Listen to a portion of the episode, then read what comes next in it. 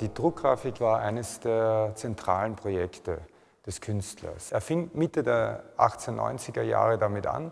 Das heißt, er hatte zu dem Zeitpunkt an und für sich einige seiner zentralen Themen schon vorgeprägt. Doch die Druckgrafik war nicht nur revolutionierend für den Künstler selbst, sondern auch für die nachkommenden Generationen vom deutschen Expressionismus bis hin zu Georg Baselitz. Was Edward Munk gemacht hat, er hat neben seinen Radierungen, Lithografien vor allem auch Holzschnitte, Holzrisse angefertigt, die von höchster Experimentalität geprägt waren. Das heißt, dass er einerseits sich an keine Auflagen gehalten hat, ein Werk nach dem anderen gleich einem Unikat behandelt hat.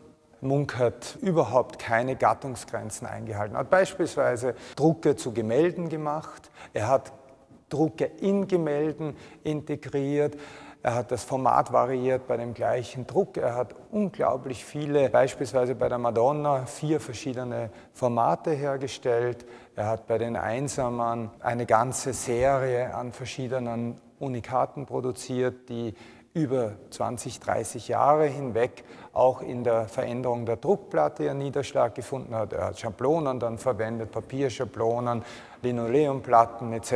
Das heißt, er hat keine Grenzen gekannt. Dadurch konnte er auch seine Lust auf das Experimentieren in der Druckgrafik voll ausleben.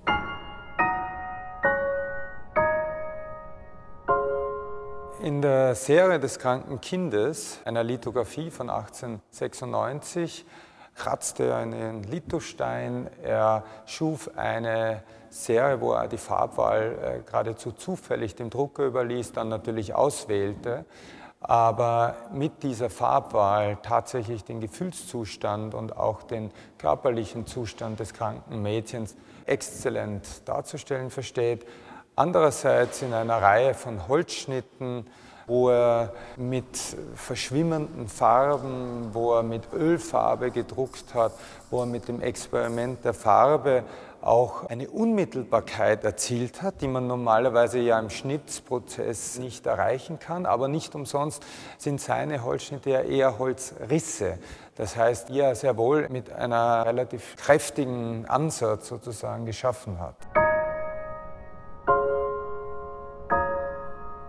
Die Neuerungen, die Munk in die Druckgrafik eingebracht hat, und die ihn auf die gleiche Stufe mit Albrecht Dürers Radikalität setzen, ist die Einführung der Holzmaserung. Das heißt, dass die Holzmaserung selbst zum Bildelement wird, dass sie bestimmte Elemente im Druck akzentuiert, aber auch selbst bis hin zum Materialdruck, zur Repräsentation ihrer Selbstwert.